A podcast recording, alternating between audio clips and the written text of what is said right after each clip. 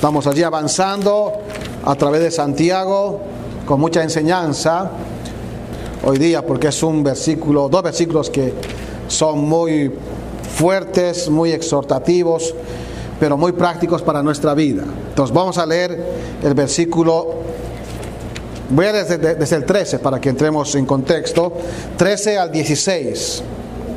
Santiago 1, 13 al 16.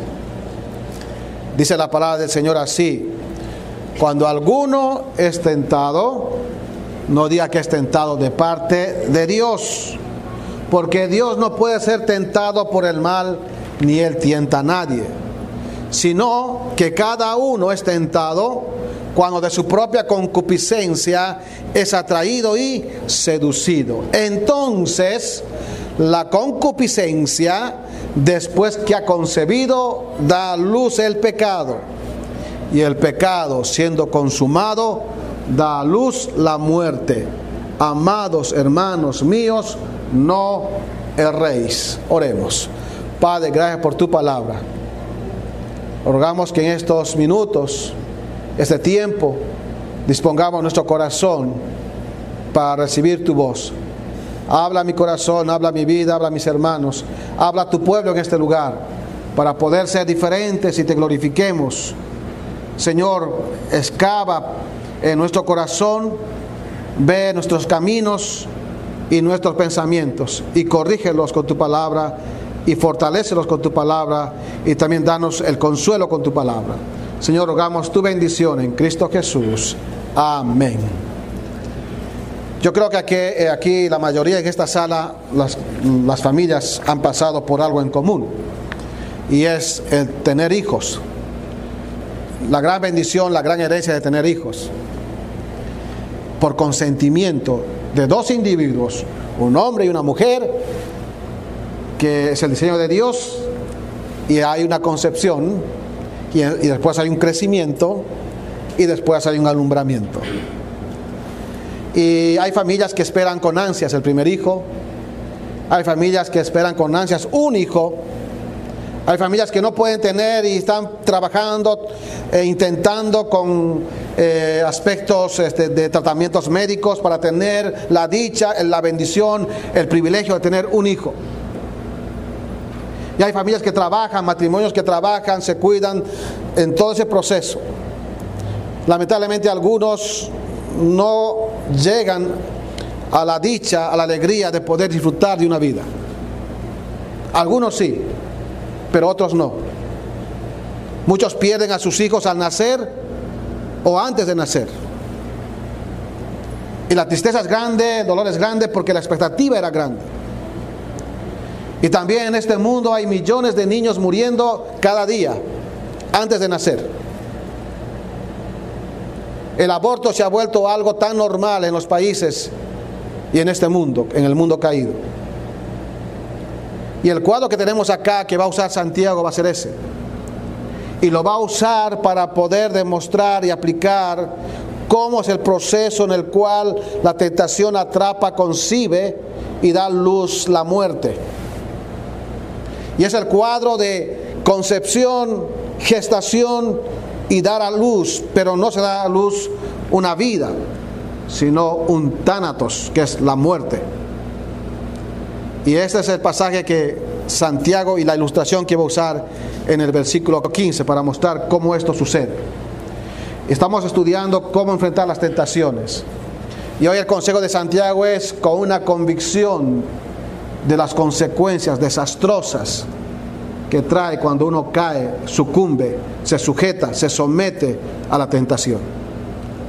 Hemos hablado ya de que Dios no es la fuente de tentación y no hay ninguna fuente en este mundo que pueda tentarle a Él al mal. De manera que el mal está en nuestra esfera humana, en la esfera de la creación. El mal en, la esfera espiritual fue, fue dado como principio por medio de Satanás, antes un ángel, un querubín protector de la santidad de Dios. Y el mismo ser angelical caído trajo la manipulación y la tentación a nuestro primer padre Adán y a nuestra primera madre Eva y cayeron en las garras del maligno. Y hoy sufrimos las consecuencias de que nuestro interior, nuestros deseos no son en ningún sentido buenos como Dios quiere que sean. Ya que tenemos tendencias y cada uno tiene su propio deseo. Hemos definido que deseo o concupiscencia son deseos intensos, profundos, pero lamentablemente por nuestra naturaleza caída, por nuestro estado caído, son inclinados siempre al mal. De ahí que mentimos, de ahí que eh, tenemos envidia, de ahí que tenemos eh, palabras, de ahí que tenemos conductas que no son, no se encuadran en el carácter de Dios. Ahora la tentación va a estar al acecho, porque dice que atrae y seduce. Arrastra a uno de la seguridad de Dios, de su palabra, lo arrastra, lo seduce y lo atrapa. Mientras está la seducción y la atracción, uno puede decir no, pero el día que uno pica el anzuelo, ahí es el problema. Y va a explicar en el versículo 15 ahora Santiago cuán importante que nosotros tengamos una convicción de las consecuencias desastrosas. A través de esta ilustración, a través de esta analogía de concepción, gestación y alumbramiento, pero de una muerte, que nosotros podamos entender y tener convicción de las consecuencias terribles, desastrosas que trae el ceder a la tentación y pecar contra el Señor. Ahora, le voy a decir una cosa, todos acá pecamos, unos más, unos menos. Los, los más graves llevaremos consecuencias más graves. Y los menos graves igual también tendrán sus consecuencias. Pero es así el establecimiento del principio, que siempre llevaremos consecuencias de aquellas cosas que no hacemos correctamente. Entonces, hoy vamos a ver en este versículo cómo ocurre todo esto, cómo sucede todo esto y que todo esto que vamos a aprender hoy pueda darnos a nosotros convicción. Todo empieza, va a decir Santiago y va a ilustrarlo con el consentimiento. Entonces, ¿cómo ocurre esto? Dijo Santiago, cada uno es tentado, la tentación es individual, la tentación es universal, todos los seres humanos de cualquier clase social, de cualquier religión, de cualquier estatus socioeconómico, va a experimentar la tentación. No importa si es joven, si es adolescente, si es adulto, si es anciano, todos, todos estamos bajo esa amenaza oscura todos los días por medio de Satanás, por medio de la carne y por medio de este mundo que está gobernado por el príncipe de este mundo, el diablo Satanás. Entonces la, tentación es individual, es una experiencia inevitable, va a ocurrir. Y entonces trabaja, la metodología es que atrae y seduce. Y va a continuar Santiago en el versículo 15. Entonces, es como el siguiente paso. Está trayendo la tentación, está seduciendo la tentación. Entonces hay un paso más. Es la idea, hay una secuencia. La idea de esa palabra va a marcar secuencia en todo lo que va ahora a explicar eh, Santiago. Entonces, la concupiscencia, no tengo otra vez la repetición de la palabra, cuán importante se repite mucho. La concupiscencia, la concupiscencia, porque no podemos poner la culpa, eh, eh, el diablo tiene su parte, el mundo tiene su parte, pero esos son nuestros deseos. Pues las batallas más grandes se libran en, el, en nuestros deseos, en nuestro interior. Ahí son las más grandes batallas de todo ser humano y de todo creyente. Entonces, la concupiscencia, ahora note que acá lo han traducido muy bien, tenemos con un artículo determinado, la concupiscencia. Cuando en el Nuevo Testamento, especialmente en la Biblia, en el texto griego, hay un artículo, es decir, la concupiscencia es muy definido. Una cosa es decir concupiscencia en sentido general, y así va a usar oh, en la palabra siguiente que voy a explicar en cuanto al pecado. Pero la concupiscencia acá la tenemos bien definida. Está con artículo definido, mostrando y definiendo, identificando a la concupiscencia a los deseos que nosotros tenemos. Los deseos intensos, profundos, que reaccionan. Están listos a reaccionar a cualquier incitación, a cualquier invitación, a cualquier amenaza. Está listo, está latente no está durmiendo. Usted y yo podemos dormir por el calor que, que está fuerte, ¿verdad? Nos adormecemos, pero nuestros deseos no se adormecen. Están listos a reaccionar, son sensibles. Eh, lo han llamado en latín la prava concupiscentia. porque es brava, porque es malvada, porque tiene ese, ese tono de ser malo, maligno, porque está inclinado por nuestra naturaleza caída. Y es destructiva, si uno le da rienda suelta, va a destruir el bienestar personal de la vida de uno, su vida espiritual. Y es el objeto del tentador, hacernos fracasar y destruir nuestro bienestar moral, espiritual, social. Y así va afectando esto como una expansión de ondas. Pero, ¿cómo ocurre esto? Dice la concupiscencia. Miren, después que ha concebido. Después que ha concebido. Y aquí tenemos otra vez una forma de, de seguir marcando o describiendo la sucesión de actos después que ha concebido. Note esto, la idea de esta palabra concebir significa sencillamente después de sujetarse o apoderarse. La idea es de tomar juntos, de prender, se ha traducido en unas partes como quedar en cinta. Pero la cosa es que se junta, se abraza. Cuando la concupiscencia está con la tentación, uno está resistiendo y puede huir, pero cuando las dos se abrazan, se juntan, ahí ocurre la concepción, llamémoslo así, pero para que se unan tiene que haber consentimiento. Para que dos personas se casen, tiene que haber consentimiento. Para que dos personas quieran traer bebés a este mundo, que la bendición también tiene que haber, de alguna manera, consentimiento. Entonces la idea de esta expresión, después que ha concebido, la idea es que voluntariamente se, se sometieron, se abrazaron juntos, se apoderaron, se tomaron juntos. Y en la Biblia tenemos algunos ejemplos de esta palabra que lo voy a leer para que pueda tener una idea de cómo se usa. En Hechos capítulo 26, 21 tenemos uno de los usos de esta palabra. Hechos 26, 21. Dice así. Por causa de esto los judíos prendiéndome en el templo, intentaron matarme. Ahí está la palabra, prendiéndome. Lo tomaron, lo abrazaron y se lo llevaron. Entonces la idea es prender, tomar, algo, dos cosas juntas. Otro pasaje tenemos en Filipenses, capítulo 4, versículo 3. Esta idea de, de, juntar dos cosas. 4.3 dice, Asimismo te ruego también a ti, compañero fiel, que ayudes a estas que combatieron juntamente conmigo en el Evangelio. Recuerda que hablé para Día de las Madres de Evodia y Sintique. Dice, combatieron juntas, estuvieron juntas. Entonces la idea de esta palabra es traer dos cosas juntas. Y tenemos un uso un poco diferente, pero que tiene relación con esto en el Evangelio de Lucas, capítulo 1, versículo 24.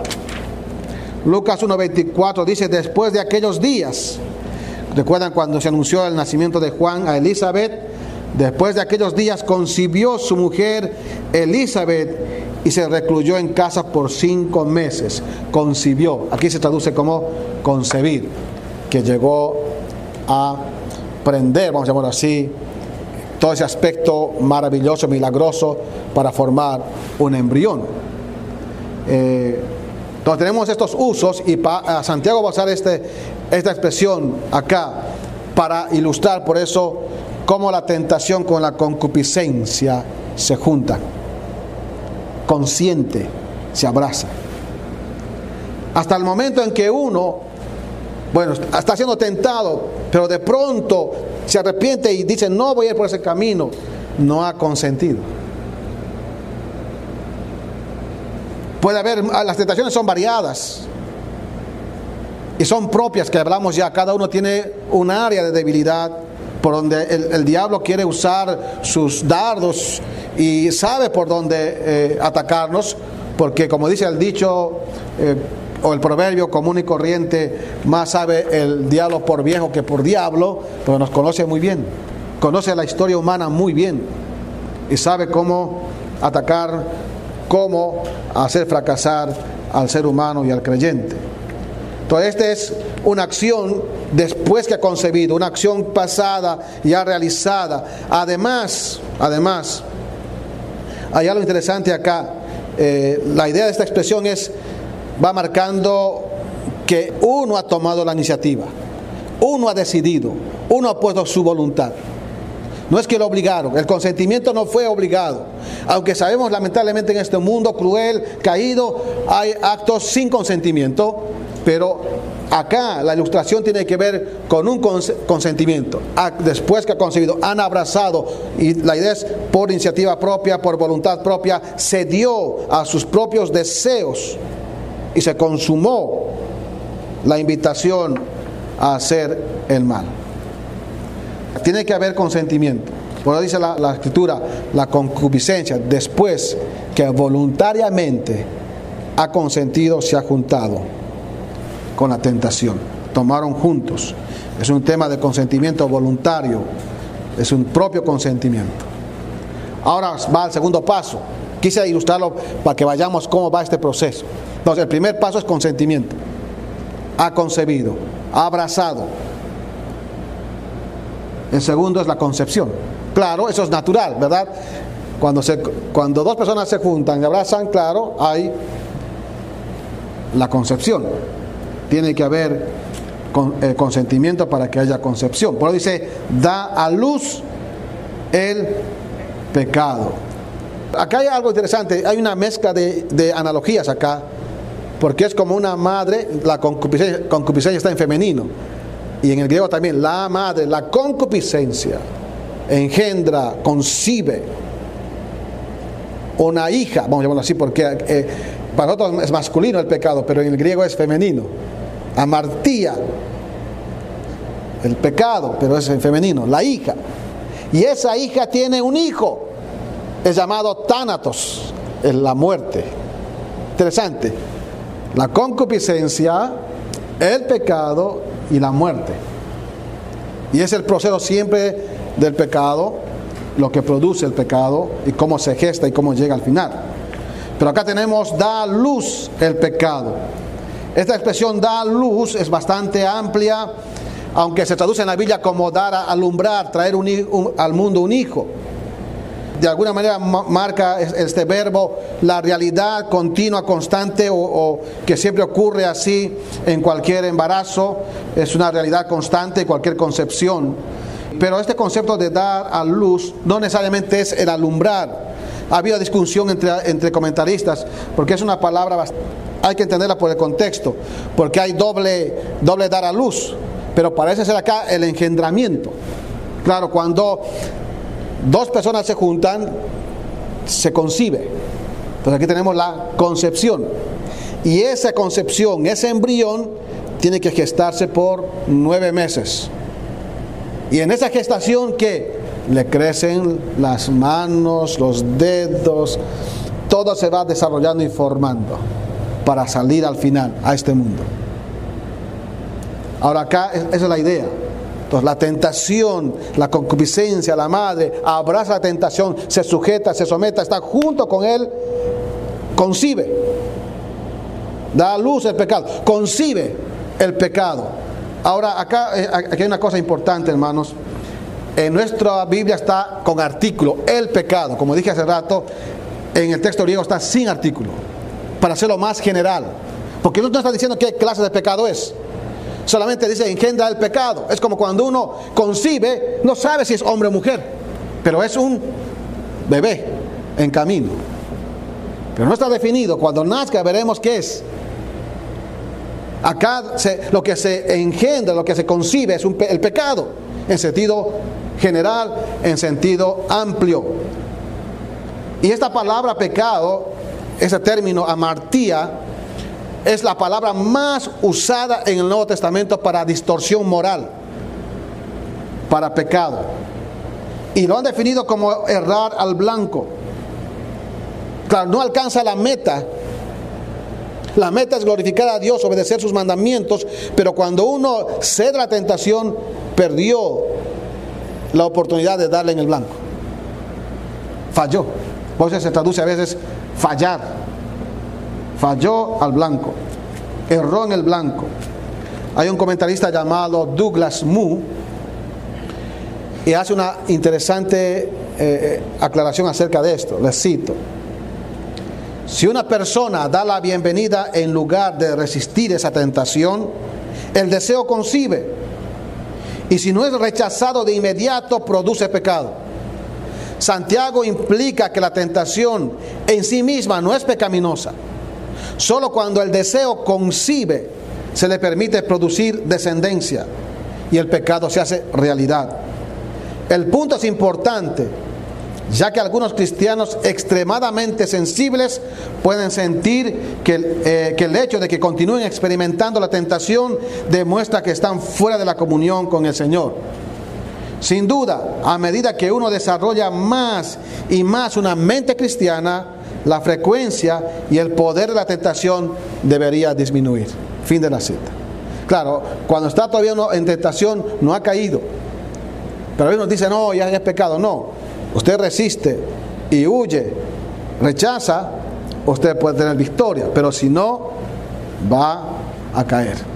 Y ahora este es un tema de entender esto, de tener una convicción en nuestra mente, estar preparados, saber cómo viene esto para poder evitarlo.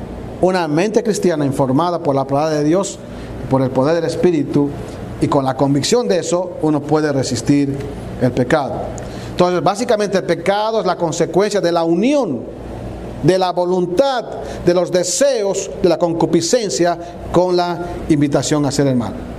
Se unen, se junta, se aprueba, entonces la abraza y da luz el pecado. Y el pecado sea cual sea. Por eso acá esta expresión, da luz el pecado, es bastante general, cualquier pecado vamos a llamarlo en un estado embrionario, cualquier pecado que va después creciendo, desarrolla más y más. Porque uno empieza por un pecado y luego se aumenta y ese pecado crece. De ahí que la práctica de pecado por eso es condenada en la Biblia. Los creyentes pecamos, pero no practicamos el pecado. Porque la práctica de pecado es, claro, es, es el crecimiento de este monstruo cada vez más, más y más. Da a luz el pecado Dos cosas más acá en cuanto a esta, esta frase. Como dije recién, este, de, con la analogía.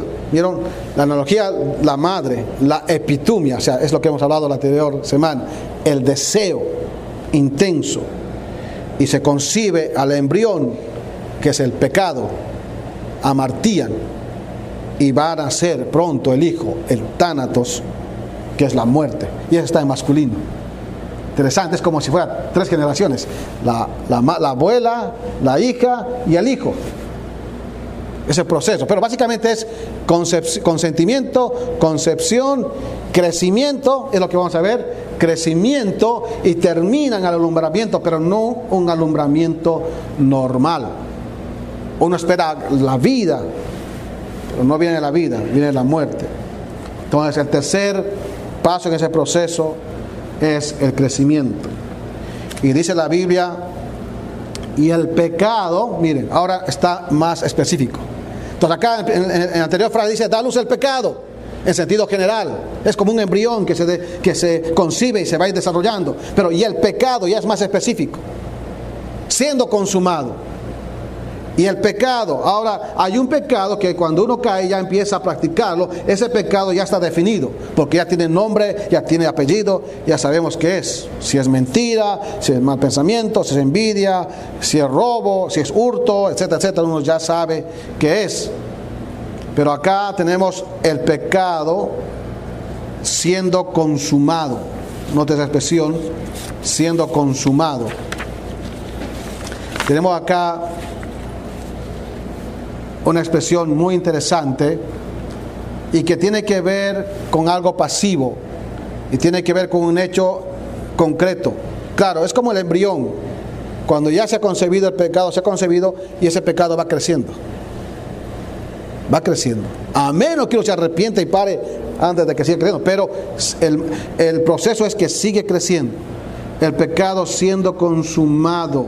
Esa palabra, esta expresión consumado, es una mezcla de dos palabras, pero la idea es que está, ha llegado a un desarrollo. Es la, palabra consumado. Ha llegado a ese punto de desarrollo de, de llegar al final. Es la, figura con, con, la ilustración es ah, el embrión ha ido creciendo, creciendo, ha llegado a su estado consumado, completo y tiene que salir a este mundo. Entonces lo mismo pasa, el pecado está siendo practicado, está creciendo, está desarrollándose bajo las condiciones desde hábitos fijos de pecado, sigue creciendo, está completándose y está totalmente desarrollado, es la idea. Y el pecado, habiendo crecido y llegado a su punto, pues tiene que nacer, tiene que nacer. Llega al punto del alumbramiento, terminó el proceso y llega al punto de que da a luz. Ahora la palabra acá es diferente, aunque se tradujo da luz, da luz, pero aquí la palabra en la última, da luz, significa muy claramente que después de todo ese proceso indica el final del parto, por el medio del cual se trae al niño y entra a la esfera de nuestro mundo, hacer nacer. La concupiscencia cae en la tentación, se abraza, gestan, embrionan, vamos a así, el hijo, el pecado general, y ese va, va, creciendo, creciendo, y llega a su estado ya completo, desarrollado por hábitos constantes, y claro, va a nacer, va a entrar de una manera más amplia y notable a la esfera de la vida, pero no es una vida la que viene, dice la muerte. Y es el tema, hermanos, que termina esto en catástrofe, no en alegría, no en júbilo, no en regocijo. Termina en un caos, una catástrofe, destrucción, dolor. Y eso es lo que tenemos que tener en mente y nuestra convicción. Entender que todo este proceso va a traer catástrofe, dolor en nuestras vidas. El placer y la autogratificación puede ser momentánea, pero al final y al, al final de todo esto va a ocurrir la catástrofe. Porque va a haber muerte.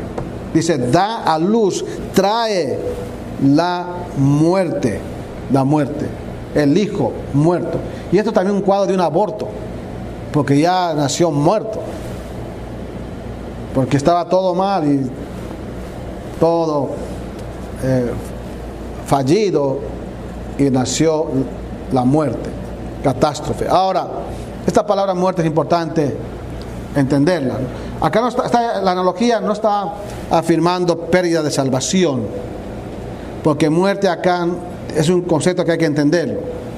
La Biblia habla de la muerte en varias maneras. La muerte, eh, básicamente su definición es separación separación. Y para el creyente es de alguna manera separación y pérdida de comunión. En la vida tenemos la muerte física. Y Santiago lo va, a lo va a definir la muerte física en capítulo 2, versículo 26. Dice, porque como el cuerpo sin espíritu está muerto, así también la fe sin obra está muerta. El cuerpo sin espíritu está muerto, se separa la parte material y la parte inmaterial. Cuando ocurre la muerte hay la separación. En la historia del Señor Jesús, o en la parábola del rico y, Lázaro, se murieron ambos. Ambos fueron llevados al sepulcro, pero su alma, su espíritu, fue, fueron, estuvieron en distintos lugares, conscientes. Uno en el sufrimiento, el otro en la presencia de Dios, ilustrada por analogía como el seno de Abraham. Uno en la presencia de Dios y otro en la condenación y el tormento y el sufrimiento. Y el hombre estaba ahí sufriendo, decía, tengo cinco hermanos. Lo más terrible en la condenación eterna es la memoria consciente. Entonces ahí murieron los dos. Entonces la muerte, cuando habla la ley de muerte, no es aniquilación o extinción, es separación. Volvemos otra vez al punto, cuando dijo el Señor, cuando creó a nuestro padre Adán, lo hizo del polvo de la tierra y sopló en él aliento de vida, dio su espíritu, el alma. Y digo, vas a trabajar con el sudor de tu frente hasta que vuelvas al polvo de donde fuiste tomado, porque polvo eres y al polvo volverás. Claro, el cuerpo muere, se hace polvo, pero el alma, el espíritu, las partes inmateriales están conscientes conscientes. Entonces, muerte física es sencillamente esa separación. Por eso cuando alguien muere, se murió y uno le puede, como dice, tocar con un alfiler, una aguja, no va a sentir nada, porque está muerto. Es un cadáver tendido, nada más. Ahora hay otra, otro concepto de la vida de muerte, que es la muerte espiritual. Es la separación de esa parte inmaterial del alma de Dios. No tiene comunión con Dios, está, separado, está quebrado, está, hay una enemistad, hay una, vamos a un gran abismo. Romanos 3, 23, usted sabe de memoria. La paga del pecado, ¿qué? Es muerte. Por cuando todos pecaron, están ¿qué? Destituidos de la gloria de Dios. No hay relación, hay separación. Esa es la muerte espiritual con la cual nacemos todos los seres humanos. De ahí que estamos la vida de Dios por medio de Jesucristo. Y tenemos la, la, la muerte como, como una pérdida de gozo, como una posición de enemistad, de comunión personal. Cuando yo pego contra Dios, se, se forma una barrera y hay separación de comunión. Y habla mucho la vida de esto, Salmo 59, 1, 2. Vuestras iniquidades Vuestras transgresiones han hecho división entre Dios y nosotros y ha vuelto su rostro para no irnos. Ha abierto una brecha, ha ocultado el rostro. El Salmo 51, 12 es interesante porque no solamente hay pérdida de comunión, cuando David había pecado, él empieza, hemos leído este salmo hace creo dos semanas, pero el Salmo 51, 12 describe cómo se pierde, hay una separación del gozo, de la alegría. Y 51, 12 dice, ah, vuélveme el gozo de tu salvación y espíritu noble me sustente. Vuélveme el gozo de tu salvación. Claro, esto es aplicable hoy día también. Cuando pecamos, uno no está alegre. El creyente verdadero no va a estar alegre. El mundo sí, el incrédulo sí, porque peca y está más alegre. Mientras más peca, está más alegre. Pero el creyente no. Algo nos constriñe y algo nos, nos, hace poner mal. El Espíritu de Dios trabajando en nosotros nos entristece. Y perdemos el gozo de la comunión con Dios. La comunión con Dios trae gozo. Por eso dijo el salmista, en tu plenitud, en tu presencia, perdón, hay plenitud de gozo, en su presencia. Pero el día que rompemos la comunión con Dios, pasamos a ese punto de David. No hay gozo, se pierde el gozo. Y por último, la muerte eterna. La muerte eterna, la muerte eterna es la separación del alma y del cuerpo de Dios. Es una condenación eterna. Usted ha leído Apocalipsis capítulo 20, versículo 10 en adelante. Dice lo siguiente. Apocalipsis 20, 10. Y el diablo que los engañaba fue lanzado en el lago de fuego y azufre, donde estaban la bestia y el falso profeta, y serán atormentados día y noche por los siglos de los siglos. Y vi un gran trono blanco y al que estaba sentado en él, de delante del cual huyeron la tierra y el cielo, y ningún lugar se encontró para ellos. Y vi a los muertos, grandes y pequeños, de pie ante Dios y los libros fueron abiertos y otro libro fue abierto, el cual es el libro de la vida. Y fueron juzgados los muertos por las cosas que estaban escritas en los libros según sus obras. Y el mar entregó los muertos que había en él. Y la muerte y el Hades entregaron los muertos que había en ellos. Y fueron juzgados cada uno según sus obras. Y la muerte y el Hades fueron lanzados al lago de fuego. Esta es la muerte segunda el que no se halló inscrito en el libro de la vida fue lanzado al lago de fuego. La separación eterna de Dios en cuerpo y alma. No tengo tiempo, pero en Lucas habla de que el rico está en el Hades, despierta en el Hades. El Hades sencillamente es la parte, es el lugar donde está la parte inmaterial de los inconversos. Están solamente en la parte inmaterial. Es como la antesala es como este pasillo afuera al infierno. Ya está sufriendo en alma, en parte inmaterial. Pero aquí la muerte, o sea, el cuerpo físico y el Hades, la parte inmaterial, entregan y son lanzados a la condenación eterna en cuerpo y alma, la muerte segunda. la separación eterna de Dios en cuerpo y alma, eternamente separados de Dios. Esa es la muerte eterna. Pero acá está hablando de la, de, la muerte, en sentido de la pérdida de comunión con Dios. Obviamente, todo muere. Cuando uno peca, muere el gozo, muere la alegría, muere la esperanza, muere muchas cosas. Y hay separación de muchas cosas. Y hay pecados que pueden producir la muerte física. En Corintios capítulo 11, versículo 30 se habla de hermanos que algunos estaban muertos, porque se fueron a la cena del Señor a, participar indignamente.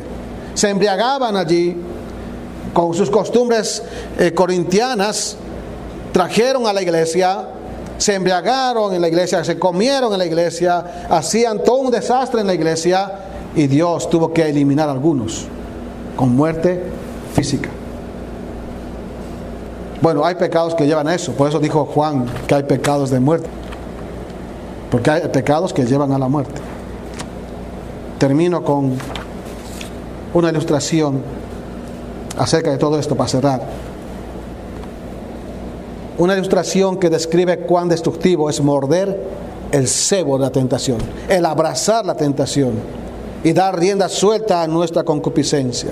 Cito, la manera en que un esquimal caza o mata a un lobo es espantoso, pero ofrece un discernimiento fresco de la naturaleza autodestructiva y consumidora del pecado.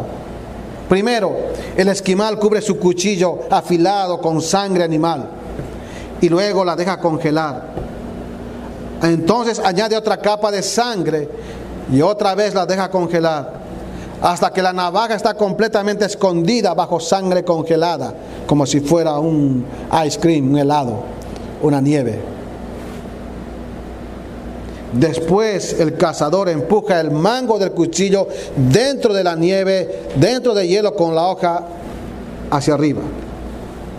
Cuando el lobo sigue a su sensible nariz, bueno, su concupiscencia, hasta la fuente del olor y descubre la carnada, el cebo, comienza a lamerla, porque está de sangre, probando la sangre fresca y congelada.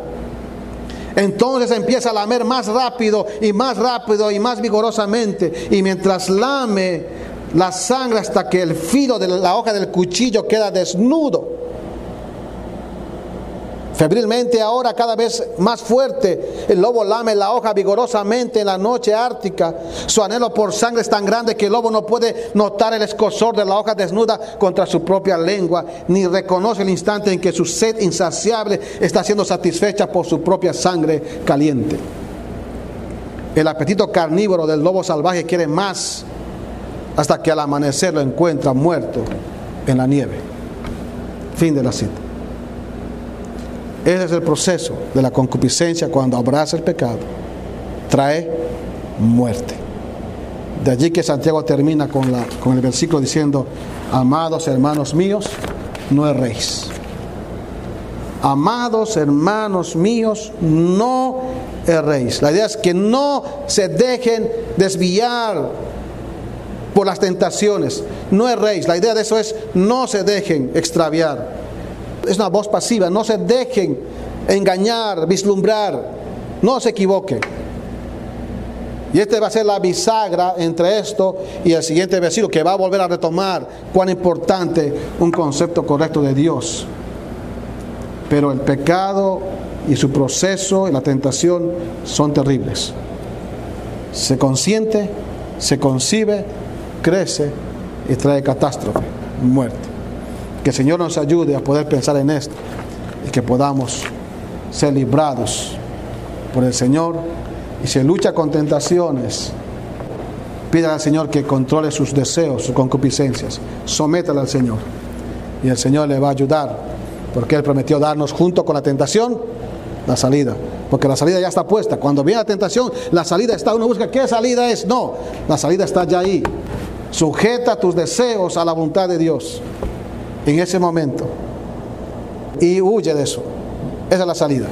Viene la tentación, huir, esa es la salida. No hay una cosa mágica por allí. Hay que sujetar nuestros deseos a la voluntad del Señor. Oremos. Padre, gracias por tu palabra. Gracias Señor por tu inmenso amor, tus misericordias que son nuevas cada mañana. Si no fuera Señor por tus misericordias, ¿cuántos ya hubiéramos perecido? Oh Señor, gracias por tu amor, gracias por tu paciencia para con nosotros, gracias por la enseñanza de tu palabra. Ayúdanos a someter nuestros deseos a tu voluntad, a conocerte más y a anhelar, desear lo que tú deseas. Oh Padre, cambia nuestro corazón. Este corazón tan duro, tan de piedra, vuélvelo en carne, Señor, para que pueda sujetarse a ti. Señor amado, te amamos, te agradecemos en Cristo Jesús. Amén.